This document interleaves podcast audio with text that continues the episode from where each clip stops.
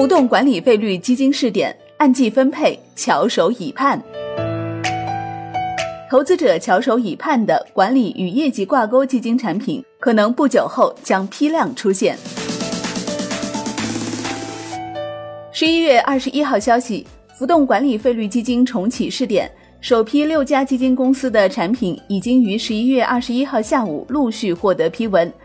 据悉，早在今年九月份，市场就传出浮动管理费率基金有望重新开闸的消息。业内人士称，参与试点的十二家基金公司，多数为中长期权益基金业绩较好的公司，以及一些投研实力较为雄厚的大型基金公司。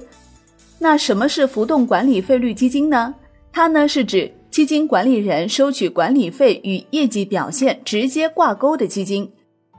而浮动管理费率又是什么呢？它是指啊，当基金业绩优于业绩基准时。管理费向上浮动，反之则同等水平向下浮动，旨在激励基金经理，增强基金经理和投资者的利益一致性。浮动费率基金鼓励基金管理人与投资者利益捆绑，在非牛市环境中尤其会收到更好的效果，可以避免投资者认为管理人旱涝保收。基金业协会发布的一份基金投资者情况调查报告中显示。有百分之五十七的投资者表示偏好浮动管理费率产品，这种朴实的意愿背后，暗含着的是大家对于良好收益甚至是高收益的殷切期盼。从海外市场来看，追求绝对收益的对冲基金多采取浮动费率，而追求相对收益的共同基金多采取固定费率。国内的情况也正是如此，阳光私募采取固定费率加业绩提成的收费模式。而公募基金则采取固定费率制，业绩好多收费，业绩差少收费的模式，更有利于将基金公司、基金经理、持有人利益捆绑一致。伴随着资本市场越来越成熟，此类产品的优势会逐渐发挥出来，打破管理费旱涝保收，实现管理人和投资者利益捆绑。浮动管理费率基金的一举一动受到行业的高度关注。结合业内人士、专家观点，浮动费率基金的特征主要有如下几点：第一个，浮动管理费率基金的管理费率无法预先确定，它的费率统一随基金合同事先约定的业绩考核周期内的具体业绩而定。第二个，由于每个投资者的认购、申购、赎回日期都不一样，其个人的基金份额持有期可能与该基金的业绩考核周期不吻合。进而导致其投资收益与业绩考核周期内的投资收益不一致，但适用的管理费率一律按照既定的业绩考核周期进行判定并收取。第三个，基金在封闭期内不计提管理费，而是在封闭期结束后的第一个工作日一次性计提年管理费，在开放期内赎回时要一次性扣除管理费。第四个。如果业绩考核周期内的基金份额净值增长率小于等于一定数值时，基金管理人不收取基金管理费，但并不代表基金的收益保证，也就是该基金存在上述收益率低于该数值甚至为负的可能性。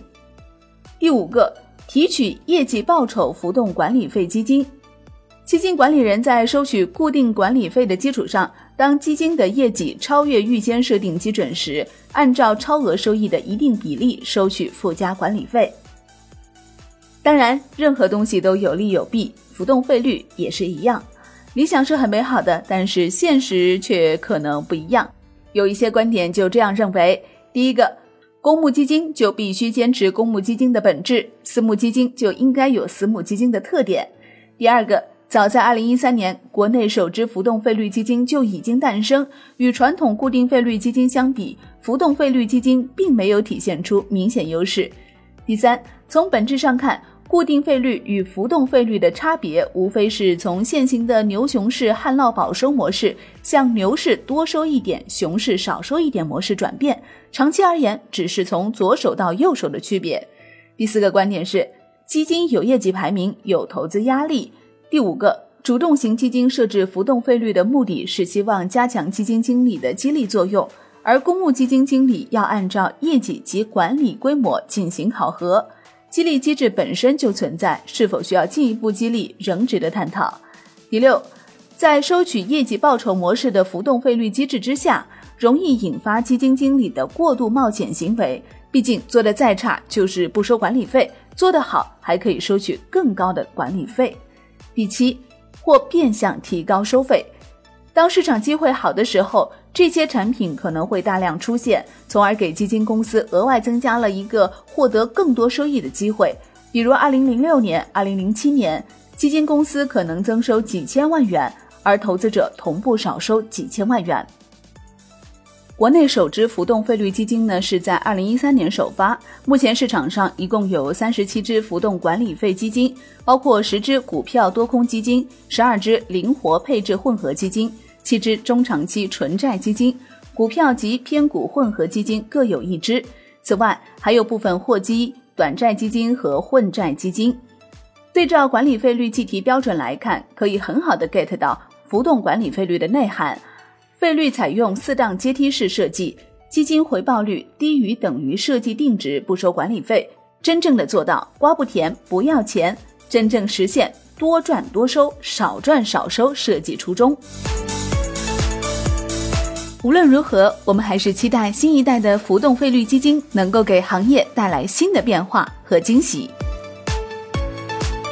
好的，感谢收听，我是林欢，财经头条，我们再会。